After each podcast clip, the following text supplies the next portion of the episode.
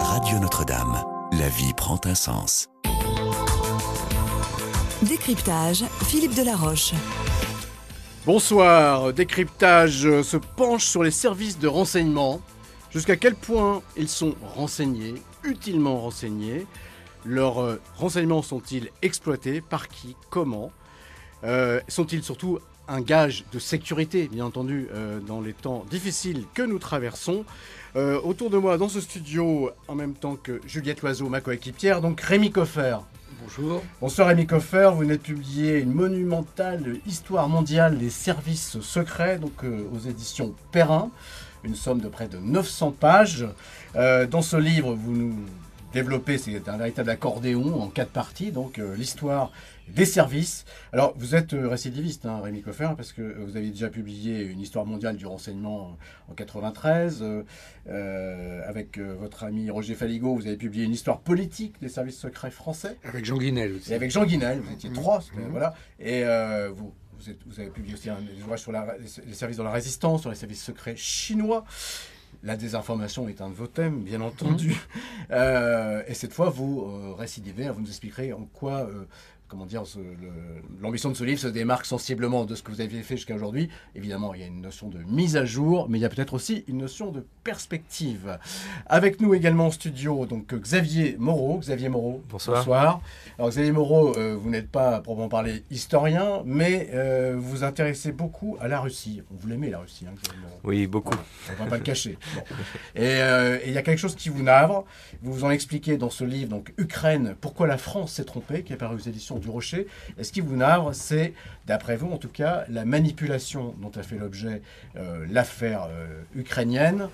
De- alors, pas seulement dans les médias, pas seulement dans les médias. euh, occidentaux, mais aussi parce que ça met en cause la pertinence de la diplomatie française. C'est exactement ça, effectivement. Alors, on reviendra sur ces questions donc, euh, dans quelques minutes. Mais dans l'immédiat, euh, si vous le permettez, Rémi Coffer et Xavier Moreau, je me tourne vers Juliette Loiseau qui nous dresse, alors c'est évidemment très lapidaire, Oui. un tour de la question. Juliette. Alors, on sait généralement jusqu'où les services de renseignement sont renseignés lorsqu'ils échouent. Le dernier exemple en date, en tout cas celui qu'on connaît, concerne les services spéciaux des États-Unis avec la Crimée lors de la crise ukrainienne. Le 22 février 2014, le président ukrainien Yanukovych démissionne. Quelques jours plus tard, le 27 février, un gouvernement provisoire est constitué à Kiev. Et dans le même temps, Vladimir Poutine ordonne des manœuvres militaires à la frontière ukrainienne. Près de 150 000 soldats russes y sont déjà postés. Mais ce même jour, un rapport des services de renseignement américains arrive à Washington. Les actions du président russe sont du bluff. Sauf que le lendemain, des formations militaires que l'on soupçonne d'être russes entrent en Crimée et installent un pouvoir pro-russe. Vladimir Poutine a un coup d'avance et les Américains, les Occidentaux même, n'ont rien vu venir. Ce n'est pas la première fois que, que le renseignement américain échoue et ce n'est pas le seul. Le renseignement français a largement été pointé du doigt depuis le début de l'année 2015, que ce soit sur son territoire ou à l'étranger.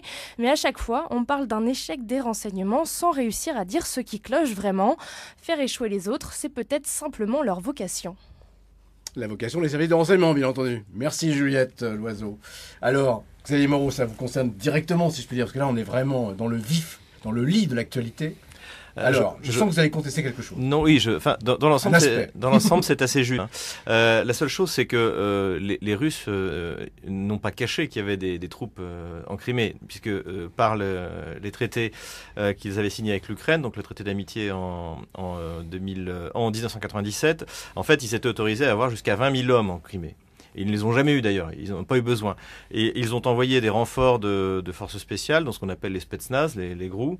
Et, euh, et ça, ça n'a pas été caché non plus, c'était dans la presse. Et il venait de Toliati, euh, j'en parle dans mon livre d'ailleurs, c'était, il y avait une dépêche de presse qui annonçait l'envoi des Spetsnaz GRU. Donc les hommes verts, les Russes n'ont jamais caché qu'ils étaient Russes. Euh, simplement, comme je pense que ça faisait partie de la, la communication occidentale, il s'agissait de, euh, de faire croire que les Russes avaient quelque chose à cacher. Derrière Mais- pensée. voilà, derrière-pensée. Mais en fait, pas du tout. C'est euh, comme aujourd'hui vis-à-vis d'ailleurs de, de, de Bachar el-Assad. Les Russes soutiennent Bachar depuis le début. Ils vont lui donner les moyens de, de vaincre, de vaincre Daesh. C'est évident. Donc on n'est pas en train. Et tout d'un coup, on se met à découvrir quelque chose qui existe. Donc euh, je, je pense là qu'il y a moins une, une erreur des services occidentaux qu'une appréciation générale de l'état de la population de la Crimée. Mais c'est vrai que ça peut être aussi le travail d'un d'un- de, renseignement, notamment ceux qui sont en poste dans les ambassades. Hein, c'est c'est leur travail. Euh, et, et, une, une- donc, et surtout euh, euh, de la détermination des Russes. C'est-à-dire la question que je pose, c'est comment est-ce que l'Occident a pu croire qu'un gouvernement qui donne 30% de ses, de, ses, euh, de ses postes au ministère, qui donne à la, au parquet général à, à Svoboda, qui est un parti ouvertement euh, néo-nazi, Nationaliste contrairement à ce qu'on a dit, néo-nazi, oui. dont le programme, enfin, si vous allez dans le Wikipédia en russe, vous pouvez le trouver, consiste à euh, ukrainiser de force, à dérussiser de force la Crimée, à chasser la flotte de la mer Noire. Comment est-ce que les Occidentaux ont pu croire que les Russes accepteraient ça? C'est ça qui est extraordinaire. Et, je, et, je, euh, et donc, je, je vois euh, beaucoup d'amateurisme, soit de l'amateurisme, soit de l'incompétence, ou alors aussi une grille idéologique qu'on voit beaucoup chez certains instituts français, une grille idéologique qui les empêche de voir. Ah Là, vous mettez en cause euh, les foyers d'expertise Oui. que nous, journalistes, nous consultons alors, à tour de bras. Voilà, je, Et, voilà. et- et de façon tout à fait ingénue, parce qu'on n'a pas moyen de contre-expertiser. C'est exactement ça. Je le mets, verbatim je, de je l'expert. mets pas en cause, d'ailleurs je le dis au début, je ne mets, Ah pas, moi, je mets en cause cause. la, la presse française, je mets en cause les instituts. Parce que si j'étais journaliste, Non, moi aussi je me tournerais même, vers les hein. experts. Euh, Et ils se sont trompés et, et- et- et leur- leur- leurs erreurs nous coûtent euh, un milliard et demi pour le Mistral, euh, 9 800 millions pour les, les agriculteurs, et ça continue. Donc ils ont des budgets énormes en fait, ces, ces instituts, et ils sont et ils sont pas efficaces, et ils se trompent. Et comme je le dis dans mon livre, maintenant en plus on a Internet, donc non seulement on peut répondre à leurs fausses analyses, mais en plus leurs analyses restent des traces. Et tout ce que je cite dans mon livre, je mets en parallèle ce qui se passe, et même ce qu'ils auraient pu trouver dans la presse ukrainienne. Quand par exemple, euh, je prends l'exemple de Bruno Tertrais dans le Figaro annonce euh, mi-juillet qu'il n'y a plus que quelques bastions du Donbass, alors qu'au même moment, dans la presse ukrainienne, c'est la catastrophe. Et vous dites que c'est lui qui conseille le ministre de la Défense. hein. Il est à la Fondation pour la recherche stratégique qui participe à la réduction du livre blanc. Donc c'est une catastrophe. Mm. Et il n'y a pas que lui, hein, de tous ceux que... Je reviens vers vous dans quelques minutes, euh, Xavier Moreau. Euh, Vous faites la même lecture, euh, Rémi Coffer? Non, non, non, parce que je crois que M. Moreau a tendance à faire euh, la lecture du point de vue uniquement russe et qu'on ne peut pas traiter d'un problème sous un angle aussi partisan. C'est ça qui m'a. J'ai lu son livre et c'est ça qui m'a Mm. choqué dans son livre, c'est que euh, il paraît que c'est pour conseiller la France, euh, pour que la France adopte une bonne euh, attitude dans le problème, par rapport au problème ukrainien. Mais le conseil que vous lui donnez en gros, c'est d'ailleurs quasiment euh, à la fin aussi le conseil que vous donnez aux Ukrainiens, c'est de suivre la voie du camarade Vladimir Poutine. Je ne pense pas qu'on puisse faire de, de l'analyse sérieusement quand on parle d'un point de vue uniquement partisan, parce que Non, Évidemment, on écarte- Sur, sur un aspect quand même qui vous intéresse, c'est-à-dire que l'histoire de la nation ukrainienne, c'est une histoire très composite, donc euh, où effectivement euh, la France n'a pas, euh, comment dire, partie liée directement, puisqu'on parle bien effectivement de, bah, de- de- des reliefs de l'empire austro-hongrois, de l'empire russe, euh, des intérêts allemands, etc. Là- Là-dessus, vous êtes d'accord C'est vrai que c'est un aspect, Mais- par mais exemple, dont la presse française n'a pas parlé du tout. d'accord sur quoi? Non mais bah, bah, l'idée que la nation ukrainienne est encore, d'une certaine façon, une, une demi-fiction.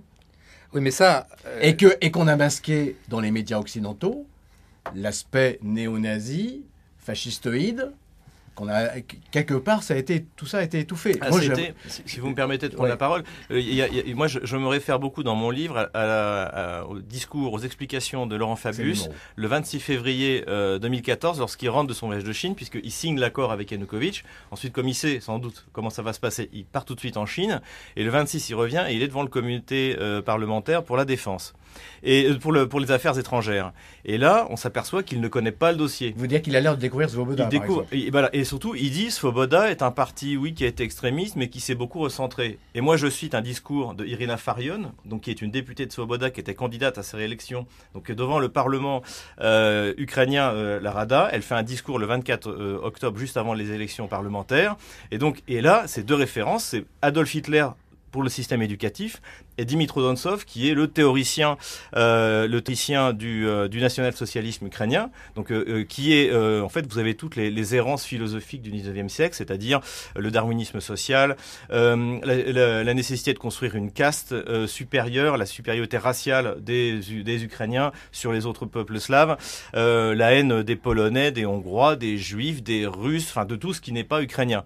Et donc, donc dire par exemple que le dit Laurent Fabius le, le 26 février 2014 que le Svoboda s'est recentré, mais c'est-à-dire qu'il euh, lit une note. hein. donc visiblement, il découvre. De la manière qu'il découvre d'ailleurs que le traité d'association est une catastrophe. On le dit, puisqu'il y a un, un des députés français avec l'Union Européenne, avec en contrepartie la perspective donc voilà, donc, de 15 donc milliards. il découvre au lendemain de Maïdan que effectivement pour l'économie ukrainienne, le traité d'association est une catastrophe et il dit oui, non bah du coup on n'est pas si pressé que ça de le signer. Ah, il était temps. Mais c'est un peu tard. Et je voudrais ajouter, puisqu'on parle Oui, de justement ce moment-là, c'est que si la France avait respecté sa signature, c'est-à-dire on a signé un accord de sortie de crise. Donc le président Yanukovych, on fait des nouvelles élections en six mois, la Crimée serait restée ukrainienne. Parce que là, les Russes auraient dit bon bah c'est bon. Donc dans ce cas, il y a tout, tout- on, on continue, on est dans l'ordre constitutionnel. Mais euh, malheureusement, la France n'a pas respecté sa, sa parole. Et comme je le dis, tout ce qu'on a gagné euh, par rapport à 2003 où on a refusé de- le, le, coût des armes de destruction massive, euh, par rapport à, à la, à la crise en Géorgie, on, avait- on, a quand même ga- on avait gagné vis-à-vis une position vis-à-vis de la En Russie. 2008. On l'a perdu. Mmh. Aujourd'hui, on l'a perdu. Et les Russes ne nous font plus confiance. Rémi Coffer, euh, vous pensez que vraiment Poutine est le maître d'orchestre clandestin qui euh, dresse les populations les Non, unes mais- contre les autres Non, mais je vous Attendez, j'ai pas des un, j'ai pas des visions paranoïaques. Oui. Deux, laissez-moi répondre à la question Oui. que vous m'avez posée tout à l'heure et à laquelle Monsieur Moreau a répondu à ma place, Oui, ben, Euh, avec Excusez-moi. abondance et, et avec volubilité. Euh, vous m'avez parlé d'une nation qui soit d'une nation fictionnelle ou quasi fictionnelle. Composite. Com- composite, c'est une chose. Mm. Euh, je me permets de rappeler que dans notre histoire euh, récente, Mhm. euh, il y a beaucoup de gens en 1954 qui pensaient que l'Algérie n'était pas une nation, de gens en France, qui estimaient que l'Algérie n'était pas une nation. Euh, il y a eu la guerre extrêmement violente que nous, dont nous nous rappelons Et tous. même le général de Gaulle devait le penser à, cette époque-là. Je ne sais pas ce que pensait le Bah. général de Gaulle parce que c'était un homme qui n'étalait pas toujours sa pensée sous une forme très explicite. Mais Mm. euh, ce que je peux dire en tout cas, c'est qu'aujourd'hui, il y a quand même pas, il y a des rancœurs qui viennent de la guerre d'Algérie, en particulier chez nos, nos compatriotes français d'Algérie. Mm. Enfin, euh, plus personne ne nie que l'Algérie soit une euh, nation. Or, à l'époque, c'était l'effet Laga complètement fou, une idée, on leur a mis dans la tête, c'est Moscou, c'est machin, etc. Mm. Donc, je me garderai bien à la place des gens de décider s'ils sont une nation ou pas, parce que euh, ce sont les gens qui décident s'ils constituent une nation et c'est pas les autres. Donc, voilà la, réponse que je voulais faire à propos de cette, euh, euh, considération de nation euh, quasi fictionnelle. On peut liquider des peuples entiers en disant, j'ai pas dit que quelqu'un en avait l'idée actuellement, mais on peut liquider des peuples entiers en disant, mais c'est une fausse nation, alors zouk, coupez, coupez cabèche. N'empêche qu'il y a cette dimension, on peut dire, euh, raciste ou racialiste ou ethniciste, C'est seulement l'ouest de l'Ukraine. C'est pas toute l'Ukraine. peu- hein. pesé dans l'affaire de la Crimée. Bon, dans, dans, euh, je suis pas moi spécialisé dans la question ukrainienne, mais j'essaie d'avoir un point de vue peut-être plus plus distancié. Il est évident que les les, les parties euh, orientales de l'Ukraine sont plus pro-russes et les parties occidentales sont plus anti-russes. Après, vous avez un certain nombre de choses euh, que vous minimisez, à mon avis, euh, dans votre livre. Vous avez eu la grande famine des années 30, qui fait quand même 4 millions de morts en Ukraine, sur 7 à 8 millions euh, en Union soviétique. Vous, vous balancez tout ça dans un grand pot commun qui est le totalitarisme. Cela dit, il y a un certain nombre de, documents qui ont été découverts par des historiens euh, sur des délibérations et des, archives soviétiques qui donnent à penser quand même très largement qu'on a utilisé, hein, que Staline et la direction communiste de l'époque ont instrumentalisé cette grande famine pour mettre l'Ukraine à genoux. Euh, cette guerre entre nationalistes ukrainiens et euh, communistes, je, je le- je l'explique dans mon, livre Histoire mondiale des services secrets, a commencé très tôt. Vous avez un, un dirigeant nationaliste qui s'appelle Tutunik, qui est un des, des premiers dirigeants nationalistes ukrainiens. Je vous rappelle quand même que l'armée rouge a liquidé euh, la Rada d'Ukraine, qui avait proclamé l'indépendance de l'Ukraine. Bon. Euh, elle a liquidé aussi la famille du tsar. Donc euh, les, les bolcheviks ont tué tout le monde. Mais les bolcheviks ont tué beaucoup de monde. Oui, ça, euh, oui. c'est pas moi C'est- euh, c'est, qui, qui vous dirait le contraire, Et, évidemment. voilà, et Staline était géorgien, donc c'est pas un crime des Russes contre les Ukrainiens, qui d'ailleurs venaient, d'avoir une existence, puisque c'est les bolcheviks qui créent l'Ukraine en 1922. Avant, il n'y a pas d'Ukraine. A- Avant, il y a un mouvement indépendantiste Voilà. ukrainien Voilà. Qui est considéré comme bourgeois. Vous avez un texte de Trotsky qui s'appelle Entre l'impérialisme et la révolution, où Trotsky explique bon, on en, oui, d'accord, en théorie, a droit des peuples à disposer d'eux-mêmes, euh, etc. euh, c'est- droit des nationalités, comme À disait de Lénine. oui. comme disait Lénine, mais euh, si ça nous embête, euh, on prend la solution de force.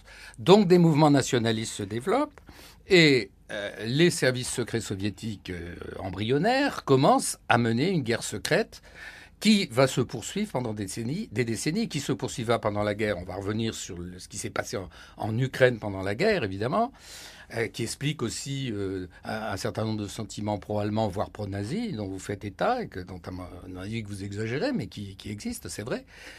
Il y a une histoire comme ça qui s'est poursuivie jusque dans les années 50-60 avec des, assassinats de euh, leaders nationalistes ukrainiens par les services secrets russes. Donc c'est une guerre, c'est une guerre à couteau tiré.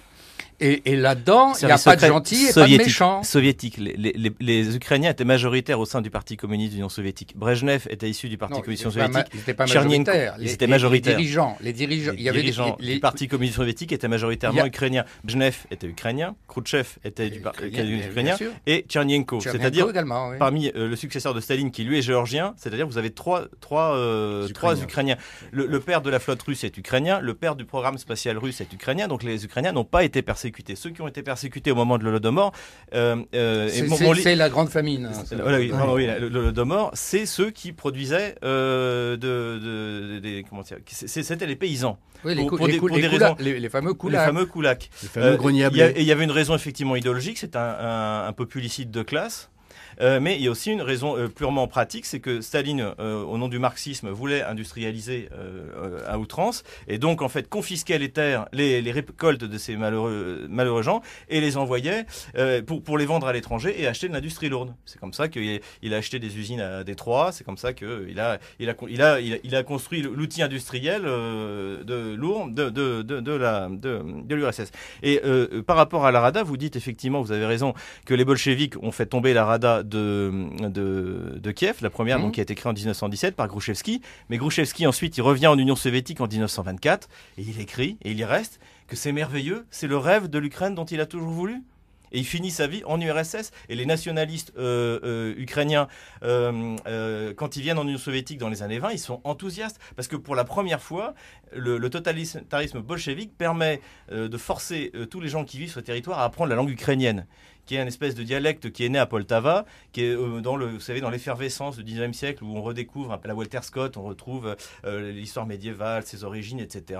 Donc euh, un, intellectuel russe d'ailleurs de Voronezh qui s'appelle Pantelemon Kulich crée la langue ukrainienne, qui ensuite, comme l'Autriche a peur de l'irrédentisme galicien, est repris donc par, par, le, par Alvov, par toute une série d'intellectuels qui rajoutent des mots. Donc ça fait un, un espèce de langue absolument incompréhensible. Et donc ce sont les, les, les scientifiques soviétiques à partir de 1923 qui donnent un corpus Donc, une grammaire qui qui codifier. on peut publie pour la première Mm. fois en publie parce que personne personne n'a à part euh, euh, Taras Shevchenko par exemple qui est le grand poète euh, ukrainien mais la majorité de son œuvre est en russe et si vous écrivez si vous, si vous lisez d'ailleurs ce qu'il écrit sur les Malorussiens puisque c'était le nom qu'on donnait euh, il s'appelait les petits Russiens donc à, l'époque à l'époque de Taras Shevchenko du 19e siècle il est il les déteste il les mise donc euh, donc on a créé une espèce de mythe et c'est pour ça que- et mais cela dit là je suis d'accord avec vous sur ce que vous avez dit tout à l'heure c'est que effectivement il y, a- il y a trois modèles il y a trois modèles de nation ukrainienne le premier modèle, c'est le modèle euh, qui est typiquement germanique.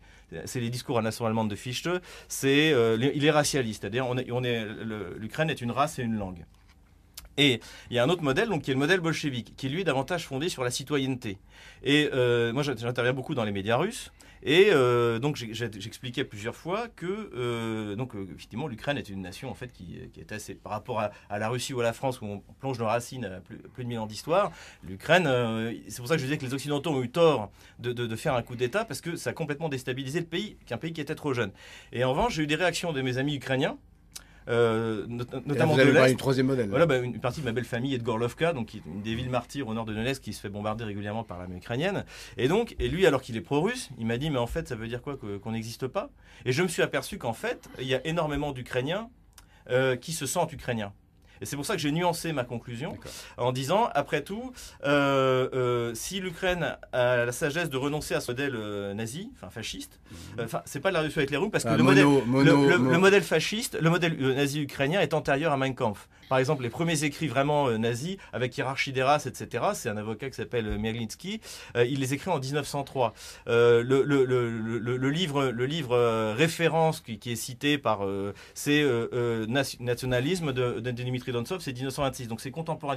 Il y a pas, c'est les mêmes origines philosophiques, mais ils arrivent à la même chose. C'est notamment le, bah, le, tout ce qui est la, géopolitique de Ratzel, de, de Karl si je, si je récapitule, euh, Xavier Moreau, mhm. vous nous dites que d'un côté, effectivement, il y a un aspect construction, mais de l'autre, vous admettez qu'il y a, on pourrait dire, un patriotisme. Aujourd'hui, il, est vrai, il, est vrai qu'il y a des gens qui se disent ukrainiens. Donc, par principe, j'en tire la conclusion que l'Ukraine existe. Respecter cet aspect-là. Voilà, voilà. Et c'est pour ça que j'ai changé. Ma, conclusion était beaucoup plus dure au début, mais j'ai eu ces réactions. J'en ai eu beaucoup de gens qui étaient pro-russes, mais qui me disaient, mais non, on est. Parce que vous voyez, dans, la construction soviétique de, l'idée ukrainienne, euh, par exemple, en 1654, quand. Euh, euh, quand euh, le, les, les, Cosaques de Paroj se, se rallient à la, Russie, euh, c'est interprété de différentes manières. Pour les nationalistes, c'est en fait on négocie entre, entre la Pologne et la Russie, mais on veut toujours rester indépendant. Et pour la mythologie soviétique, c'est le grand peuple ukrainien, alors qu'à l'époque il n'y a pas de peuple ukrainien, ça n'existe pas, et le grand peuple russe qui se réunissent comme des peuples frères. Et, et ça, ils y ont cru. Et globalement, si vous voulez, euh, après la guerre, euh, en dehors des, actes de, résistance des, des dans l'ouest de l'Ukraine essentiellement, euh, les gens ont vécu en paix. Et pour qu'une quelque chose, une construction étatique nationale fonctionne, il faut, il faut de la durée. Et mine de rien, la durée, elle a, elle a euh, l'Ukraine, l'Ukraine en tant qu'État indépendant a 23 ans, mais on peut dire que l'Ukraine pacifiée a, euh, a 60, euh, 65 ans. Et donc, si l'Ukraine veut vraiment avoir un espoir de se reconstruire, ce qui sera très difficile pour le Donbass, hein, la partie Donbass contrôlée par, par la DNR. C'est là où vous dites que Kiev a essuyé son revers militaire. C'est là, voilà. Et donc, euh, donc effectivement, ce, sera dur, mais, mais je, je pense que c'est pas impossible. Et les églises, d'ailleurs, puisqu'on est, euh, euh puisqu'on en, parle, euh, voilà, voilà, les, les, églises auront, auront un rôle à jouer. enfin, moi, je pense plus à, au patriarche Kirill et au pape François, parce que les, les uniates et les, et les, le, le, patriarcat de Philaret ont été des pouces, des pouces hmm. à la guerre. Est-ce qu'on peut revenir à la question du renseignement, parce que quand on dit les Occidentaux n'ont rien vu venir, Rémi Coffer, ça vous paraît plausible, ça, qu'ils aient rien vu venir? Bah, d'une part, il peut y avoir des erreurs d'analyse. D'autre part, les Russes sont experts dans ce qu'ils appellent makirovka, c'est-à-dire la, la, la, oui, l'art de, de, s'avancer camouflé, ce qu'ils ont. Jusqu'à un certain point, puisqu'en bah, même temps. Bien sûr, mais ils ont, ils ont excellé pendant la guerre, euh, ah, la Seconde Guerre mondiale, par exemple. Bon, mmh. ils sont pas mmh. brevets dans ce domaine, ils sont pas les seuls. Mmh. Donc il y a effectivement une conjonction. La difficulté du renseignement, c'est non pas de savoir, c'est de comprendre ce qui se passe. Donc il est possible que on n'ait pas compris. Mais euh, comme M. Moreau, vous, procédez par euh, affirmations successives. Par exemple, vous m'avez dit que la majorité du Parti communiste d'Union soviétique était ukrainienne, ce qui est complètement. Vous pouvez citer trois dirigeants. Khrushchev, Tchernenko et euh, Brezhnev, qui étaient effectivement tous les trois des Ukrainiens. C'est pas la majorité, trois. Si, au sein de l'appareil, au sein de l'appareil, les Ukrainiens étaient surreprésentés. Trois, dirigeants. surreprésentés ne veut pas dire la majorité. Oui, pardon. surreprésentés. C'était la, plus, la, première, la première. je veux pas faire ces débats où on se coupe tout le temps la parole, mais vous avez une forte tendance à le faire. Euh, la deuxième chose, vous nous avez parlé tout à l'heure d'un, du, comme si c'était une naturelle et que nous devions évidemment partager euh, ce point de vue. Vous nous avez parlé du coup de force, du coup d'État organisé par les Occidentaux. Vous procédez par des, des, affirmations comme ça successives et euh, ça me paraît pas une très bonne méthode pour euh, euh, avancer dans un débat. Vous dites à juste titre que l'Ukraine, en tant qu'entité indépendante, a, une existence courte, mais je vous rappelle qu'il ne viendrait à personne ici, en tout cas, je pense, l'idée de vouloir supprimer la Belgique sous prétexte qu'elle a une existence nationale assez courte également. C'est pas ce que j'ai dit. Bon, non, mais c'est pas ce que j'ai dit, ce que vous avez dit, mais il faut se méfier des affirmations de ce genre. J'ai reproché aux Occidentaux de ne pas avoir pris en compte le fait que l'Ukraine était une construction fragile et qu'il y avait une des choses notamment qui tenait l'Ukraine, c'était la constitution, qui globalement avait été stabilisée. Or, quand euh, le, euh, au moment du, moi je, maintiens le, terme de coup d'État, quand le coup d'État a lieu à Maïdan, la première chose que font les, donc les, putschistes, c'est supprimer la Cour constitutionnelle et commencer la chasse aux opposants. Et ça, si vous voulez, ça a détruit un des piliers de cette euh, jeune nation qu'était l'Ukraine. Et ça, c'est une erreur. Et la conséquence, c'est la guerre civile. Voilà ce que je veux dire. Mais je suis tout à fait d'accord avec vous. Et moi, je souhaite pas la fin de l'Ukraine. Je souhaite une Ukraine neutralisée au sens propre du terme, c'est-à-dire euh, qui soit, comme je pense certains essaient de le créer, un pont entre euh, entre l'Europe orientale et euh, que constitue la Russie et le reste de l'Europe. Donc, je suis pas du tout pour la disparition de l'Ukraine. J'espère que le, Donbass le Donbass de la DNR et de la LNR, donc qui sont les républiques autoproclamées, va se réconcilier et que ensemble ils vont ils vont reconstruire quelque chose. Je, je suis pas pour la, mais personne d'ailleurs en Russie n'est pour la, ni pour l'annexion, ni pour, euh, ni pour euh, la, la, destruction de mm. l'Ukraine. Ce que vous dites, euh, M. Xavier Moreau, c'est quand même que le département d'État aurait financé. Une façon ça, ils ne l'ont pas caché, c'est public. Mm. Victoria Noland s'en est vanté, elle a dit, depuis, je cite, vous trouvez d'ailleurs... Quelle différence il y a entre financer une opposition, c'est une façon, et ne pas provoquer un coup d'État? Bah, je, pense, alors ça c'est mon analyse, euh, donc ça peut être, ça peut être tout à fait discuté. Je, pense que euh, euh, l'arrivée de Yanukovych au pouvoir et de, manière générale, ce que, ce que le département d'État n'a pas apprécié, c'est que le suffrage universel a mis fin à toutes les révolutions colorées, que ce soit en Géorgie, que ce soit en Serbie. Voilà, voilà, ou, que ce soit euh, que ce soit en Ukraine, et que euh, ils se rendent bien compte que le modèle occidental plaît de moins en moins en Europe de l'Est. Par exemple, en Serbie, il y a eu un sondage qui est sorti où il y a 60% des Serbes qui ne veulent pas rentrer dans l'Union européenne, euh, et donc ils se sont dit, bah, il fallait accélérer les choses, et donc ils sont passés du soft power à finalement ce qu'ils ont fait en Honduras en 2009, c'est-à-dire un coup d'État, tout simplement. Et euh, il y avait, cela dit, alors là, je, et là je, je rejoins, c'est que euh, il y avait un mécontentement général, enfin pas général, mais euh, important en Ukraine, qui était tout à fait légitime.